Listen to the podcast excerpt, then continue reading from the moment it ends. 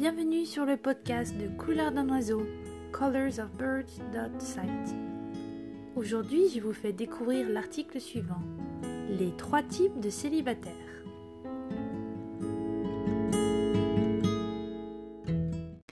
Les longs voyages en voiture du week-end avec des amis amènent toujours d'intéressantes réflexions sur la vie. Et quoi de mieux que d'entendre de la part de quelqu'un qu'on vient à peine de rencontrer la question très directe Pourquoi t'es célibataire? Pour commencer son vendredi soir. Là s'ouvrent deux options. Soit on se renfrogne et on dit Oh, c'est pas vraiment un choix. Soit on souffre et on pousse un peu la réflexion. Ou bien on utilise l'humour comme technique d'évitement, comme mon ami qui répondait Je me pose cette même question à chaque réveil et à chaque repas, comme s'il s'agissait d'une malédiction. Donc j'ai essayé de penser à toutes les raisons qui peuvent faire que quelqu'un est célibataire à un moment donné, surtout quand on commence à avoir 25 ans, voire 30, voire plus. C'est une question que la société adore nous poser. Hashtag pression sociale. Souvent, ce sont des réponses qu'on n'ose pas dire puisqu'elles sont très personnelles.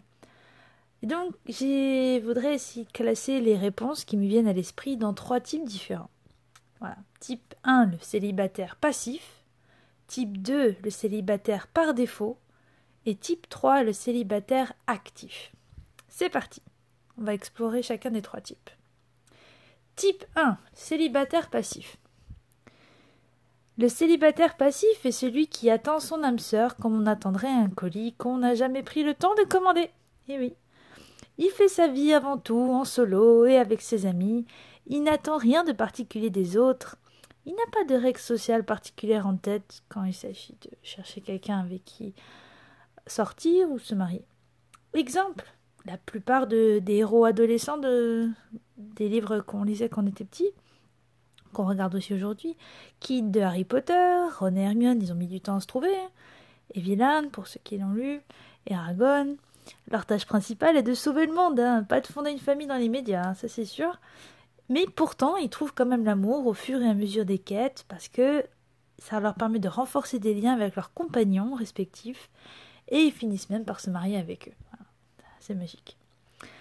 Dans le monde des adultes, bah, je sais pas, je sais très bien le futur fiancé de réponse dans la version Disney. Euh, il vit au jour le jour, sans quête particulière, et en vrai, il met du temps à se rendre compte à quel point il tient à réponse. Voilà. Et peut-être vous, votre premier amour, parce que ça arrive, ça arrivait et vous y attendez pas du tout. Voilà, c'est le célibataire passif. Passons au type 2, célibataire par défaut. Ça, c'est le célibataire par défaut, celui qui pense trop au passé. Donc, le célibataire par défaut est celui qui vient de se faire rejeter et ou dans la relation vient de se rompre. Souvent, ce n'est pas lui qui a choisi de rompre et il met du temps à comprendre ses propres torts, si jamais il en avait, mais je crois que tout le monde en a. Du coup, il pense encore à son ex, pense à tout ce futur qu'il avait imaginé, qui ne se réalisera jamais, et il a du mal à tourner la page. Exemple un homme que j'ai rencontré une fois dans un parc. Euh, commence à discuter et puis dans la conversation, il vient qu'il avait été marié pendant presque 15 ans et tout d'un coup sa femme l'a quitté. Voilà, il y a un an de ça.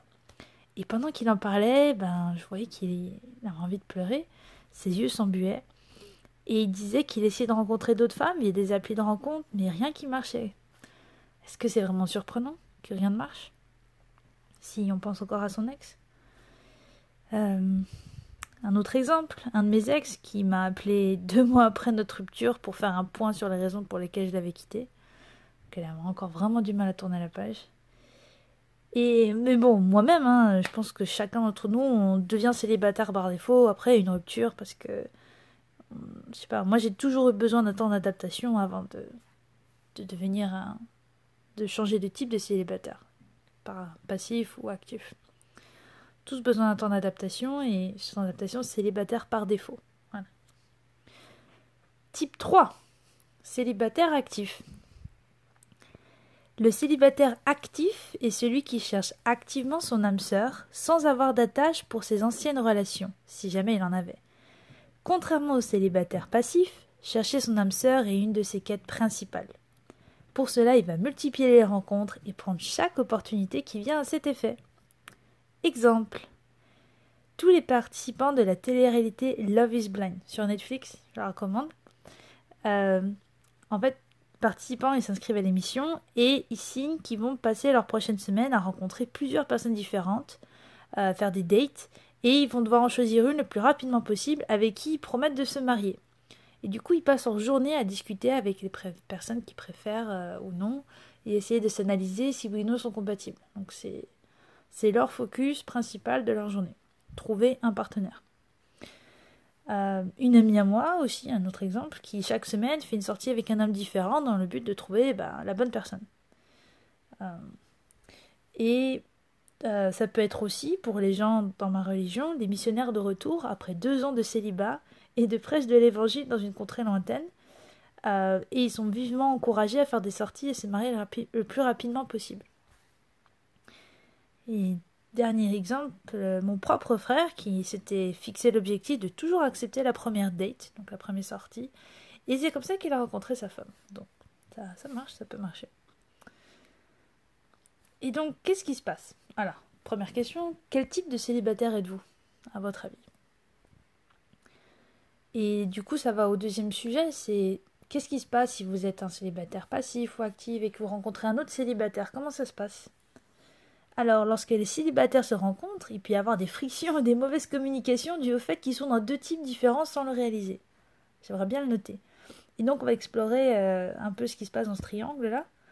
Donc, premier cas de figure, célibataire passif rencontre célibataire actif. On l'appelle aussi euh, la friend zone.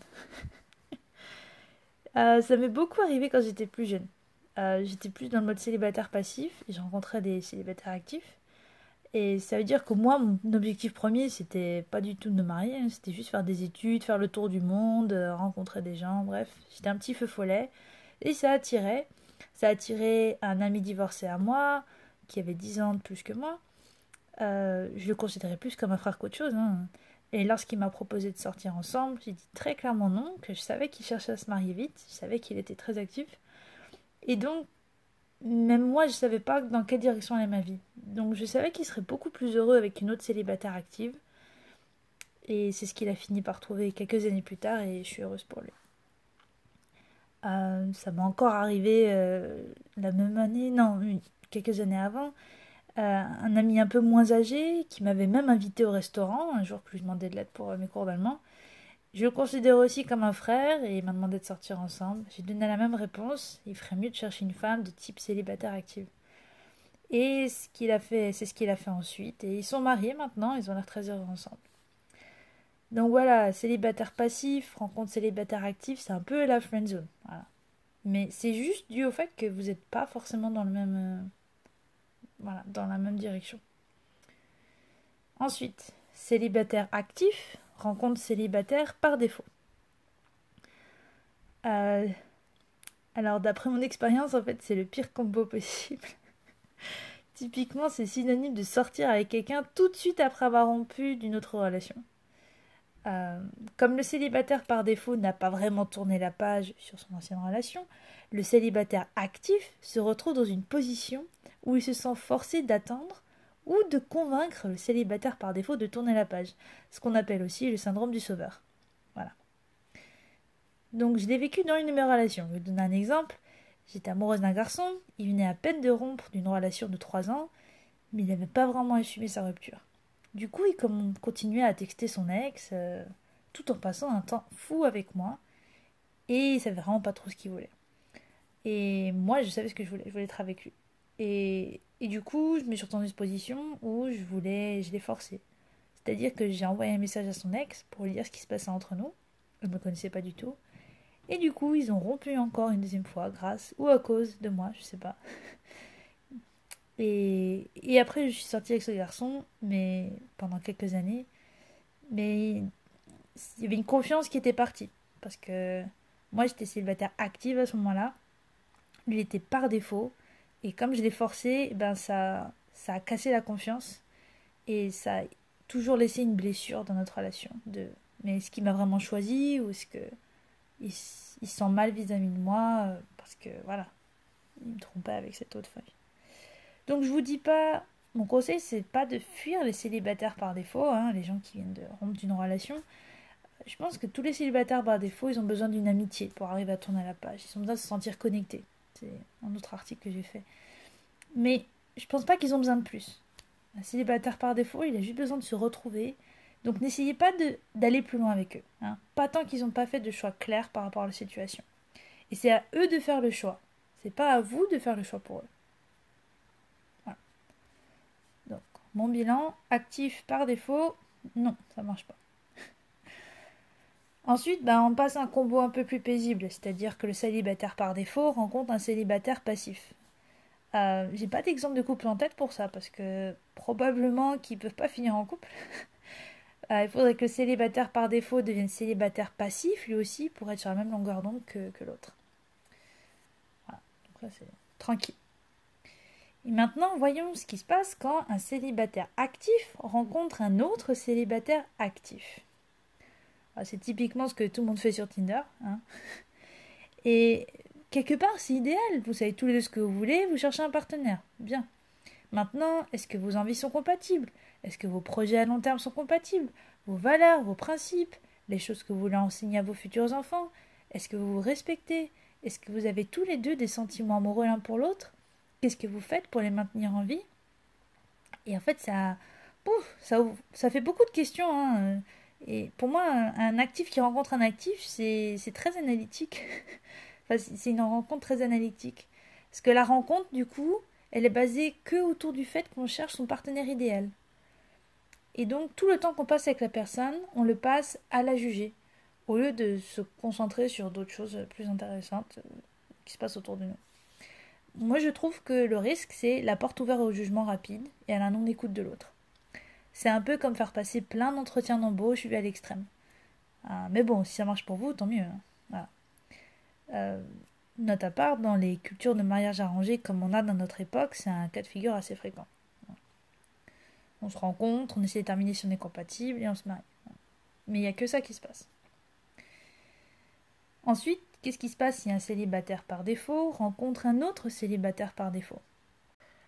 À mon avis, c'est un mauvais combo encore une fois. Ça veut dire que c'est deux personnes qui sortent d'une relation et qui n'ont pas tourné la page avec leurs ex respectifs, mais ils vont se tourner l'un vers l'autre pour essayer d'oublier leurs anciennes relations.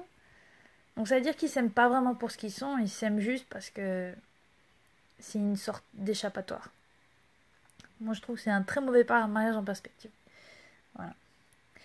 Et on arrive au dernier type de rencontre. Euh, un célibataire passif qui rencontre un autre célibataire passif. Alors, probablement qu'ils ne le remarqueront même pas. ces deux célibataires se verront comme amis avant tout, et ils feront leur chemin ensemble jusqu'au moment où ils se rendent compte qu'ils sont inséparables. Et oui, et du coup la rencontre est basée autour d'une quête indépendante de leur statut amoureux. Et voilà, je vous partager deux expériences très personnelles, mais mes deux plus belles relations ont été dans le schéma passif-passif. Et donc voici les quêtes qui nous ont rassemblés. Euh, première quête, euh, assister au même cours de religion tous les matins à 6 heures et ensuite réaliser un album musical ensemble de notre propre initiative, piano-clarinette, avec les chansons qu'on préférait. Euh, deuxième quête, donc c'était avec un autre garçon, visiter ensemble une amie en dépression chaque semaine pendant plusieurs mois jusqu'à ce qu'elle ose enfin sortir de chez elle et sortir de son mur de silence. Ça, c'était une expérience très très forte. Et franchement, aucune de ces quêtes ou projets n'avait été planifiée en avance. On n'a même pas fait de date ou de trucs romantiques pour essayer de se draguer. Jamais on a essayé de flirter l'un avec l'autre. C'était juste, on a envie de faire quelque chose ensemble, on l'a fait. Et, et en faisant ça, les sentiments ont grandi naturellement et ils étaient vraiment très purs. Moi, c'était mon schéma préféré, c'est ma préférence, mais je ne sais pas si c'est le meilleur schéma, je pense que ça dépend des personnes. Qu'en est-il pour vous? Votre plus belle relation s'est construite à partir de quel schéma? Et si c'est passif-passif, quelle quête ou quel projet vous a rassemblé? J'attends vos commentaires.